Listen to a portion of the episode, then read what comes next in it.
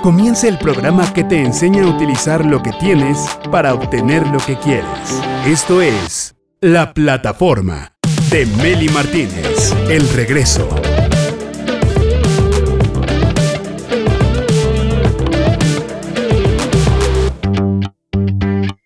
Hola directores de su propia vida, bienvenidos a la plataforma. Estaba revisando la evolución del empresario. Esta figura ha sufrido grandes modificaciones a lo largo de la historia. Fíjate, en los siglos XVIII y XIX, según los economistas de aquella época, y bueno, y los modernos también, el empresario era un mercader sedentario, es decir, propietario del capital y controlador de la producción. Luego, el mercader pasó a ser hombre de negocios, que ¿qué hacía? Pues compraba los medios para poder producir y luego revendía a un precio incierto, asumía riesgos porque no sabía si realmente iba a recuperar lo que había desembolsado. Luego pasó a ser un socio organizador, que es donde varios propietarios financian una empresa, el capital se divide entre los accionistas y se elige al empresario líder en función de su capacidad. Entonces este nuevo empresario afronta ahora un riesgo más profesional, no tanto económico, porque no arriesga su dinero, arriesga su puesto de trabajo al organizar, planificar, dirigir en beneficio de todos los accionistas. Luego vemos al empresario como persona innovadora, el innovador, hasta llegar al empresario de la actualidad, que además de ser innovador, tiene que ser un buen líder, un estratega, para poder elegir los caminos adecuados, conseguir los objetivos, etc. Pero, ¿qué características debe tener un buen empresario?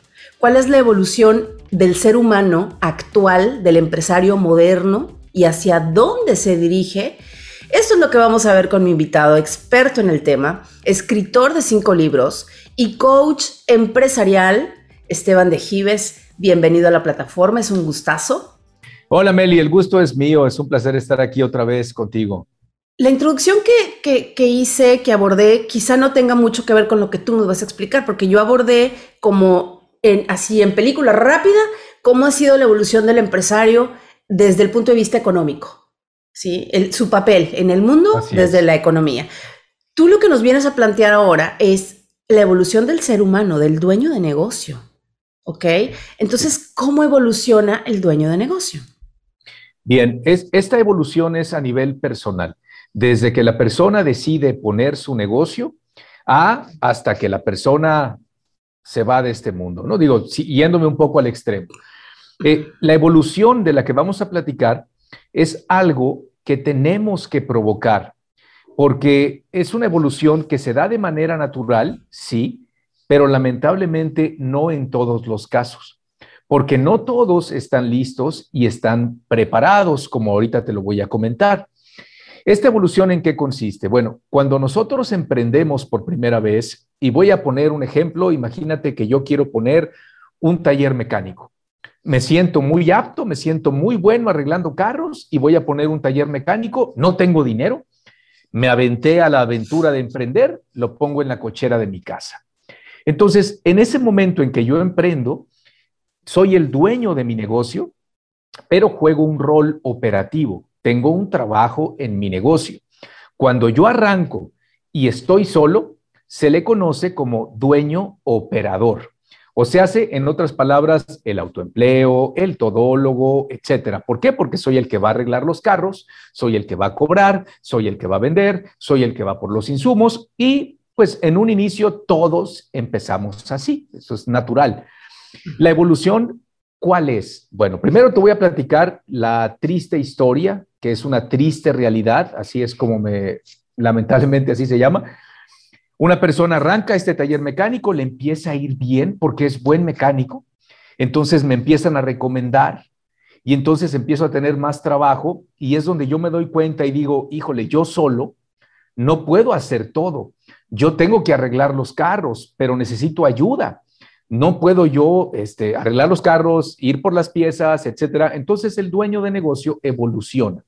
Evoluciona en el sentido de que contrata personas, contrata ayuda para su empresa. Ese es el primer paso de la evolución, donde yo dejo de ser el que hace todo para hacerme de un equipo de trabajo.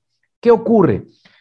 aquellos que tienen el valor y dan ese paso y dicen, yo voy a traer personal porque necesito ayuda, lamentablemente, Meli, con el paso de los años, ellos empiezan a cuestionarse ciertas cosas porque dicen, sí, hoy tengo, quizás como me fue muy bien, ya no estoy en la cochera de mi casa, sino alquilé un lugar, tengo seis, siete u ocho colaboradores y efectivamente vendo más, mi negocio vende más, pero tengo gastos de renta.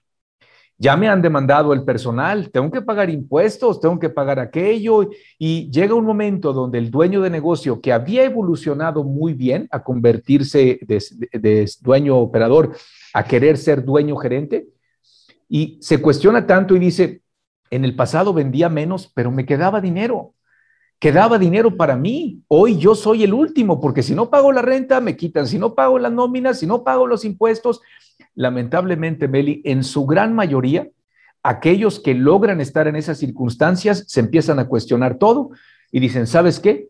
Más vale hacerme otra vez chiquito para yo seguir ganando dinero. Y esa es la razón por la cual encuentras dueños de empresas que tienen 20, 25, 30 años con el negocio y están solos con una o dos, tres personas apoyándolos en la empresa. Eso es lo que te digo, esa es la triste realidad. Por eso comentaba que tenemos que provocarlo. Sí, Meli. ¿No será que también así algunos son muy felices? Pero es, es, es como que el autosabotaje.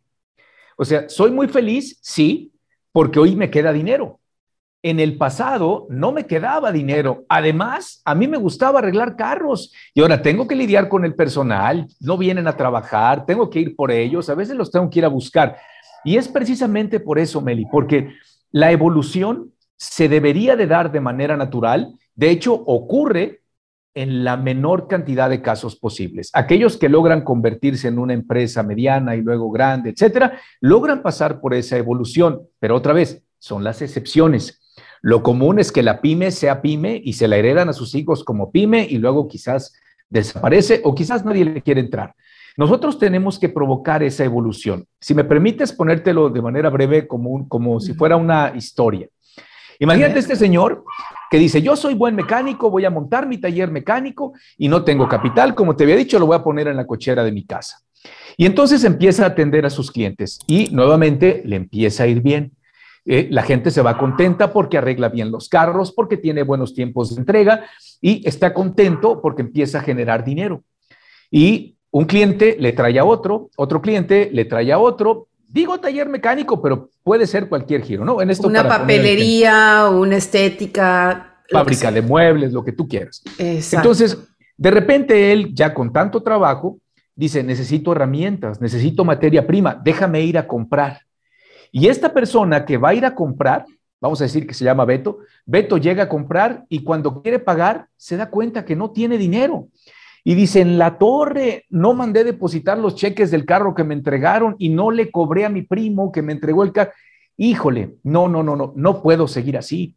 Necesito que alguien venga y me ayude. Me cuesta mucho trabajo cobrar, no sé cómo cobrar, eh, me empiezo a hacer bolas. ¿Sabes qué? Me voy a traer a alguien para que me ayude y que esto no me vuelva a pasar. Y vamos a decir que Beto vive en un mundo mágico donde todo sale bien a la primera. Para este ejemplo, ¿ok? Porque no sale bien a la primera, pero Beto vive en un mundo mágico maravilloso que todo sale bien a la primera. Beto decide traer ayuda y se trae a alguien de confianza. Vamos a decir que se trae a una prima, una prima que es muy buena con los números. En la caja. En la, así es, cuidando la lana, cobrando. Y en ese momento, y, lo voy a dramatizar esperando que se quede el mensaje. En ese momento en que Beto dijo, yo no puedo hacer este trabajo, necesito ayuda. Acuérdense de ese momento, necesito ayuda para hacer un trabajo, uno, que no me gusta, dos, que no domino, y tres, que no produce. En ese momento, Beto se da cuenta que eh, el cobrar, el, el, depositar el dinero, etcétera, no me gusta, no domino y además no me produce dinero. En ese momento, Beto, estoy dramatizando, se ilumina y dice, ya encontré las respuestas y lo dramatizo, ahorita vas a ver por qué. Resulta que Beto contrata a esta chica y entonces el dinero empieza a fluir. Y al poco tiempo, porque está en el mundo mágico, eh, todo está muy bien, hay más capital, tiene más tiempo, empieza a atender más clientes y de repente dice, híjole, yo ya no puedo ir a hacer las compras. Ya no, o sea, mi, mi dinero está yo reparando los carros y pierdo mucho tiempo al ir por las refacciones.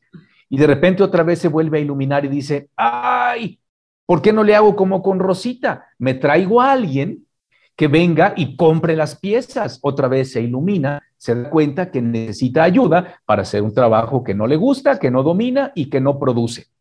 Total, pasa el tiempo y Beto ya no nada más tiene a la de administración, sino tiene dos personas que van a hacer las compras de la materia prima.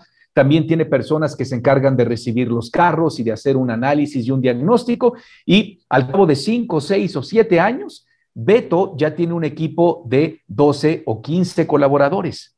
Muy bien. En ese, en ese momento, Beto empieza a tener otras dificultades.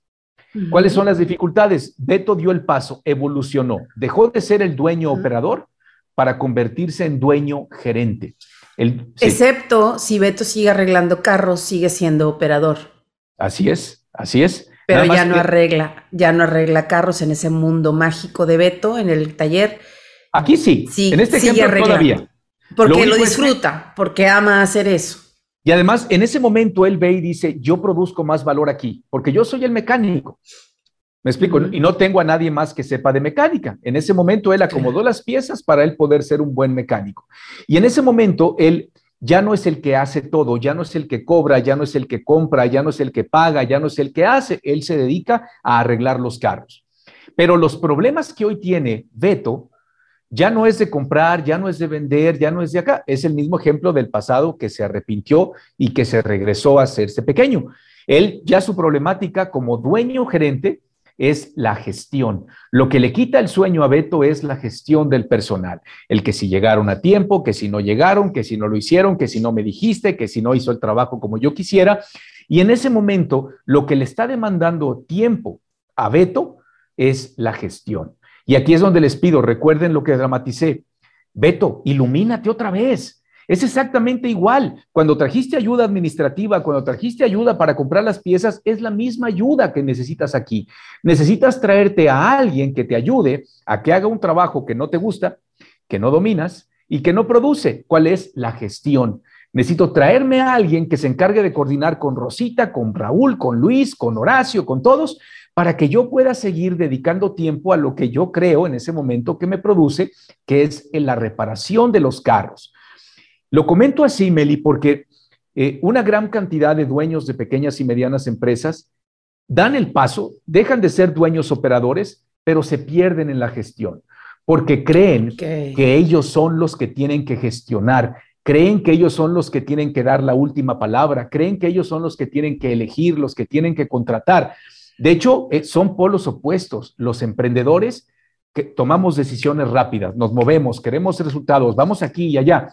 Y al momento de tratar al personal, viene la frustración, porque yo digo, es que es tan fácil, es de sentido común, hazle así, resuélvelo acá. Y el personal no lo ve como nosotros lo vemos, entonces se vuelve frustrante.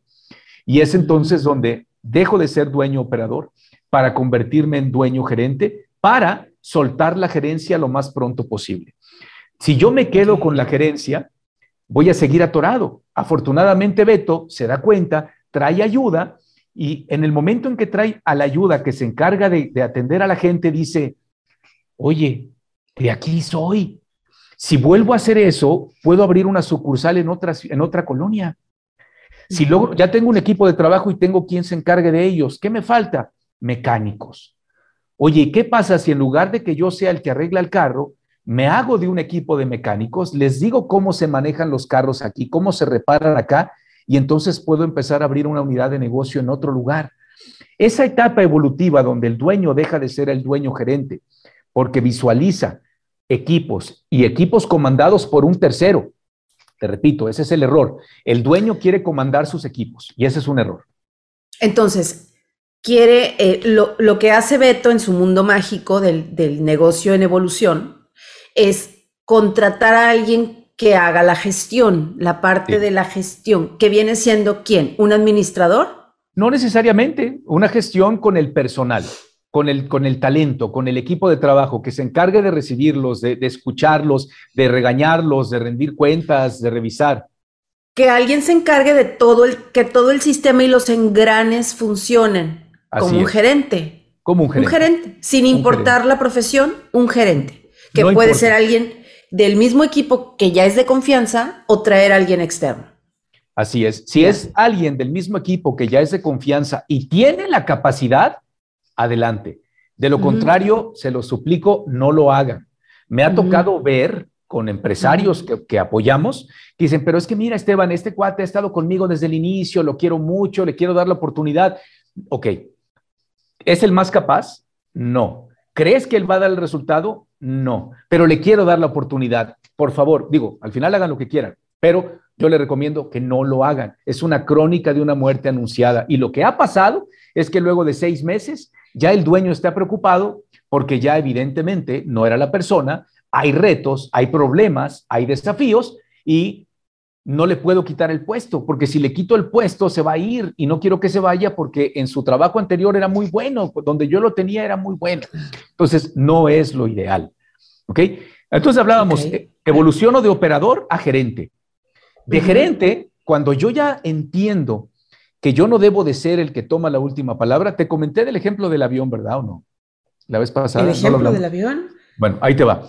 El, el, dueño cuando evoluciona, de, cuando, cuando deja de ser dueño gerente para convertirse en dueño director, eh, por lo menos primero mentalmente, digamos que es el 99% ya de garantía de que vamos a lograr un éxito financiero y un éxito económico. Mientras tanto, no se va a dar.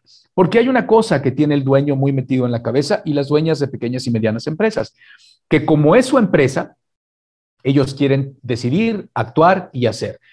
Y es algo absurdo. Es tan absurdo como el ejemplo del avión.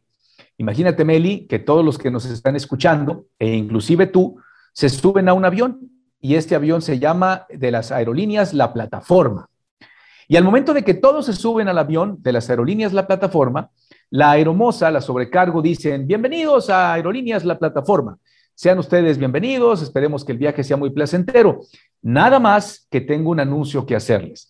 Como saben, Esteban, que es dueño de la aerolínea, pues quiere pilotear el avión. Nada más les digo, no es piloto, nunca ha volado un avión, no ha estudiado nunca nada que tenga que ver con vuelo, pero él insiste que como es su avión y es su aerolínea, él va a ser el piloto. Y todos oremos. ¿Se sabe en el, ¿Se sabe en el Padre Nuestro? ¿A poco no es absurdo? Claro. Pero lo entendemos, Meli, lo entendemos en el ejemplo del avión. Pero cuando yo se lo hago ver a un empresario, le digo, es absurdo, ¿por qué tú quieres pilotear tu avión? ¿E-, ¿Estás capacitado? Pues Esteban, es mi negocio, tengo 15 años con él. A ver, eso no quiere decir que estés capacitado para dirigirlo. Me acabas de decir, te pongo un ejemplo, que tienes problemas de rotación, que no encuentras el personal adecuado, que no encuentras las soluciones en marketing, que no tiene, o sea, no eres la persona, pero se necesita mucha humildad, se necesita reconocer que somos fuertes en algunas áreas, pero somos débiles en la gran mayoría. Mientras yo no acepte y reconozca que soy bueno en pocas cosas y no muy bueno en la mayoría, pues difícilmente me voy a rodear de talentos, me voy a rodear de un equipo de trabajo, difícilmente los voy a dejar trabajar, porque para que el negocio evolucione, tiene que evolucionar el dueño. Y para que el dueño lo haga, tiene que dejar de ser el centro de atención, tiene que dejar que, su negocio deje de depender de él. Él no puede ser, él no debe ser el centro del universo del negocio, el que está atacando todas las áreas, todos los temas, porque no, no tenemos esa capacidad. Quizá al principio sí, se vale, porque es evolución, ¿no?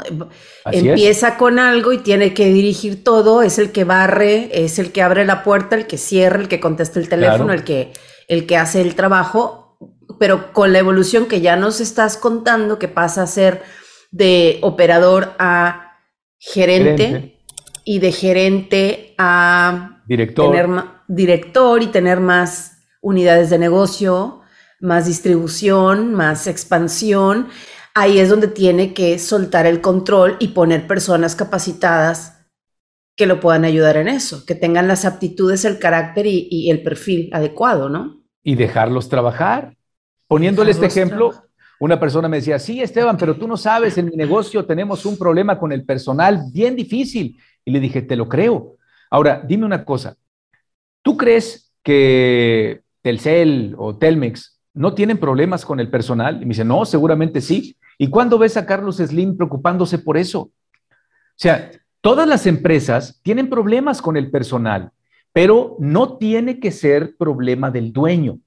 Si hoy por hoy el desafío del personal, y le hablo al que tiene una empresa pequeña o mediana, no le hablo al que está emprendiendo, porque el que está arrancando de cero y está solo, pues él se tiene que encargar de todo, pero aquel que ya tiene 10, 20, 50, 100, 200, 250, el, si todavía el, problema del personal y la rotación y el reclutamiento todavía recae en ti, quiere decir que sigues queriendo ser el papá controlador, que quieres tener todo sobre la mano y no puedes tener todo sobre la mano y además no sabes de todas las áreas, no conoces, no tienes toda la información, no eres la persona más preparada para echar adelante el, equipo, de, el, personal de la empresa. Por eso es que yo con los coaches de negocios desde el 2008 he aprendido el tema de la sistematización, sistematizar. Ahí es donde entra el, sistema, como si falta Lupita, que haya ya un, un manual de lo que Lupita hace desde que llega hasta que se va para que cualquier otra persona que ocupe su puesto sepa qué hacer y cómo se hacen las cosas, que cada puesto de trabajo tenga su propio sistema documentado. Así es, totalmente de acuerdo. Y quien ejecute no sea el dueño, porque me ha tocado ver empresas que hacen todo su proceso de sistematización, pero cuando el dueño quiere delegar ya ciertas tareas, resulta que por más por escrito que estuviesen, por más que las reglas estaban claras, al dueño le faltó nombrar y encontrar a la persona clave en la gestión. Y no es nada más alguien que sepa las reglas, sino es alguien que tenga los pantalones, el valor y la autoridad para ejecutarlas. Porque ahí es donde viene el problema. La regla está, pero luego resulta que a la persona que ponemos ahí pues no tiene el valor ni el coraje para ejecutarla, porque a la primera que le empiezan a reclamar se hace chiquito y dice, no, pues sí es cierto, no, pues lo cambiamos y eso se convierte en un desastre. La sistematización, como tú lo dices, es, es vital de la mano con saber seleccionar a alguien que se encargue de ejecutar esa sistematización y por favor que no sea el dueño, lo más pronto posible que no sea el dueño.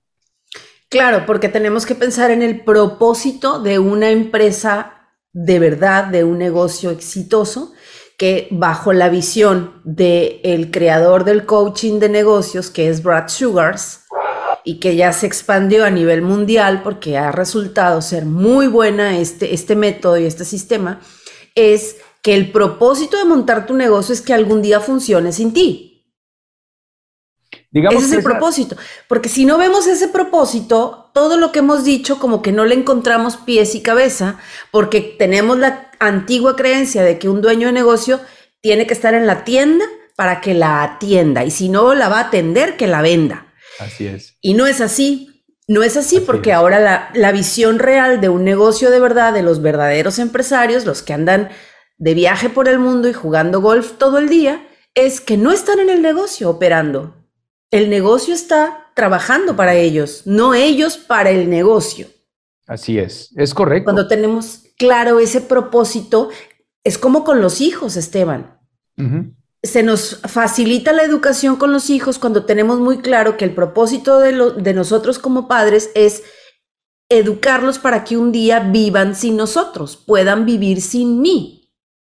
Igualito. Y se nos olvida eso. Entonces, cuando se nos olvida que el propósito es enseñarlos a vivir sin mí, los hacemos dependientes, inútiles, les resolvemos todo, les damos todo. En cambio, cuando tenemos el propósito claro de que lo voy a enseñar a vivir sin mí, qué difícil, pero es. Es, es, como mejor funciona la vida de un hijo. Correcto. Cuando abres sus alitas, te quedas chillando en la ventana, pero por dentro dices, hice buen, buena chamba hice buen trabajo, va a vivir sin mí. Claro. Ese es, ese es el propósito que no debemos de perder de vista.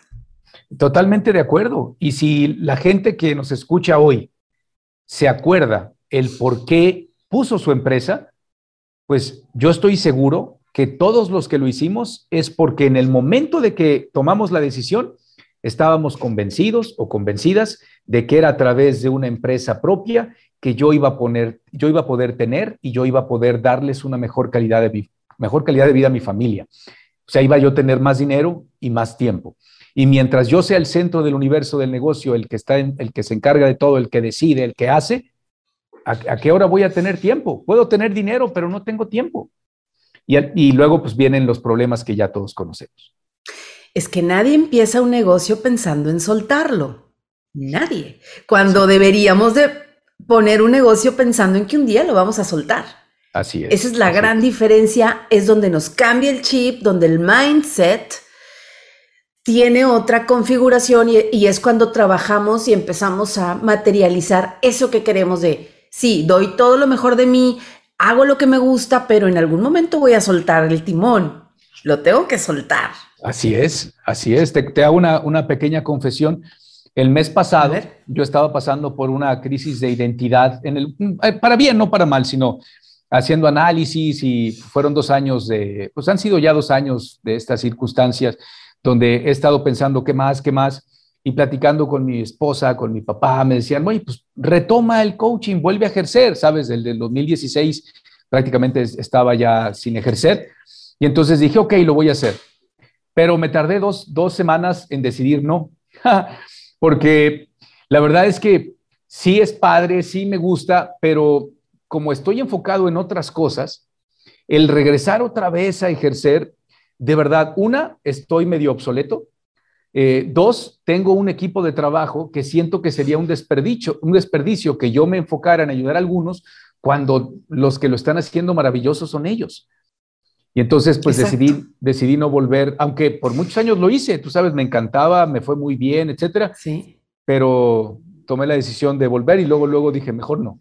Mejor no, claro, porque tú ya eres coach de negocios, eres escritor, eres tenor de ópera, pero tú ya dejaste a tu equipo trabajando. O sea, tú ya no das coaching, tú tienes a tu equipo de coaches. Digamos que eres coach de coaches y este, estos coaches son los que atienden a los clientes que llegan a ti.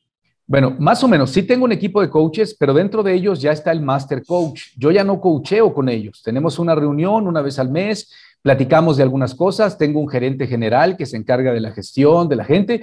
Yo prácticamente estoy eh, fuera. O sea, ¿qué estoy impulsando yo? El crecimiento. No estoy yo atendiendo clientes ni atendiendo, no, de hecho es chistoso, pero pues oficina ni tengo, o sea, espacio no hay.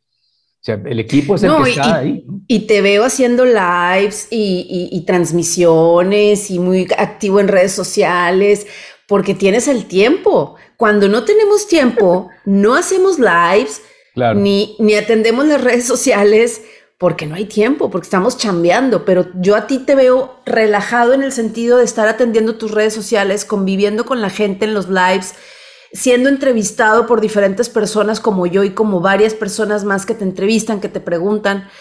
Y, eso también es disfrutar la vida, es, es justo el propósito que tú mismo has venido enseñándole a mucha gente de suelta tu negocio, o sea, déjalo montado, déjalo funcionando, eh, haz una junta mensual como tú dices y, y disfruta la vida que para eso lo pusiste, a menos de que lo hayas puesto para trabajar como burro toda la vida y, y salir por la puerta del negocio en un féretro para que entre el nieto o entre el hijo a, ocupar tu lugar, ¿no? Y la visión que yo tenía está ya haciéndose realidad con el equipo, estamos ayudando a bastantes empresarios que están logrando grandes resultados y eso sigue siendo el propósito de mi empresa, que sigo siendo el principal pregonero, nada más que ya no estoy ahí. Hace tiempo una persona decía, Oye, le decían a Eduardo, Eduardo, pues yo entré aquí con ustedes en CSQ, pues por, Esteban, pero pues tengo tres meses en, el, coaching y no lo veo. Así es. Y, le decía a Eduardo, pues, pues, ¿qué es lo que te convenció de Esteban? No, de que el negocio funcione solo. Y no se te haría incongruente si lo vieras aquí en la oficina o atendiendo clientes. Ah, no, pues sí, ¿verdad? Y dice, pues sí. Claro, claro, totalmente. Sí, sí, es cuestión de coherencia, me parece maravilloso. Y justo te iba a preguntar, bueno, ¿qué les ofrecemos? ¿Qué invitación le hacemos a nuestros directores y directoras que en este momento nos estén sintonizando o que vean la transmisión después? Si ya no estás dando coaching, ¿qué les ofrecemos, Esteban? a los dueños de negocio que nos siguen. Yo no, pero te digo, tengo mi empresa y tengo al equipo. Si alguien está interesado, sobre todo en el tema de la evolución del dueño, de tu evolución, sin ningún costo, sin compromiso de nada, lo que te ofrezco es que tengas dos entrevistas para que podamos entender bien dónde estás, cuál es tu situación, en qué etapa te encuentras y te vamos a brindar, digamos que una alternativa para que puedas salirte de la operación o soltar la gerencia o soltar la dirección y luego ya después hablaremos, eh, crear y soltar el consejo para que luego nada más tú seas dueño, dueño, que ese sería como que el deseo eh, o, la meta final. Ay, maravilloso. Entonces está la invitación para tener una sesión de cortesía para que cada dueño, dueña de negocio pueda ver y sentir en, en ya más directamente con ustedes cómo anda su negocio, qué necesita su negocio, qué tipo de coaching. ellos, acuérdate, ellos como dueños, ¿en qué etapa están? Exacto, muy importante. ¿En qué etapa estás de tu evolución como dueño, dueña de negocio? ¿Estás en el operador? ¿Estás en el que hace trueque? ¿Estás en el nómada? ¿Estás ya en la gerencia? ¿Estás ya como director, directora? Hay Así es. Correcto. Yo te agradezco muchísimo, mi querido Esteban. Eh, Facebook, YouTube e Instagram es donde más actividad hay. Exactamente. En, Twitter nada más me peleo con los que, con temas políticos. Muy bien, me parece muy bien. Esteban de Gives, ahí te encontramos en las diferentes redes sociales, Facebook, Instagram y YouTube. YouTube. porque también tienes tu canal de YouTube y te veo súper activo haciendo enlaces, haciendo en vivos y subiendo videos, dándole un montón de tips a los dueños de negocio. Muchísimas gracias, mi querido Esteban. Gracias a ti, Meli. Nos vemos pronto. Que se, que se inscriban a dónde? ¿A tu plan de tres pasos? no, al YouTube, a mi canal de YouTube. Tengo más de 540 ah, videos con, son casi 700 horas gratis. No tienes que invertir ni un peso. Está buenísimo. Ver, por supuesto, si lo que yo hablo le ves valor, ¿verdad? Claro, suscríbete, dale like a la campanita, este, pon la manita así, haz un comentario aunque sea un hola, porque eso, un comentario, un like al video, hace que YouTube lo comparta con más usuarios y que entonces la labor de quien grabó ese video y te está regalando su conocimiento, su energía y su tiempo, pues valga la pena y lo, y lo siga haciendo, ¿no? Así es. Igual a nosotros aquí en la plataforma, si nos estás viendo en YouTube, dale like, suscríbete, clica la campanita, haz un comentario, haznos preguntas para que las redes sociales nos puedan apoyar a nosotros a seguir difundiendo los mensajes que traemos aquí en la plataforma. Muchísimas gracias, mi querido Esteban de Gives. Un placer, Meli, como siempre, y nos vemos en, en mi red, ¿verdad? La próxima semana. Sí, vamos a hacer varios lives tú y yo en, Instagram. Me parece muy bien. Excelente. Gracias a la plataforma Team por todo este trabajo y que gracias a ellos este, esta transmisión sale adelante. Salvador, Braulio, Génesis, María Sabina, Revolución Panda. A ti por acompañarnos y recuerda que para saber cuánto ha crecido tu desarrollo interior, tu desarrollo espiritual, solo tienes que revisar cuánto ha crecido tu capacidad de amar. Así es como se mide. Yo soy Meli Martínez Cortés, la directora de mi vida. Chao.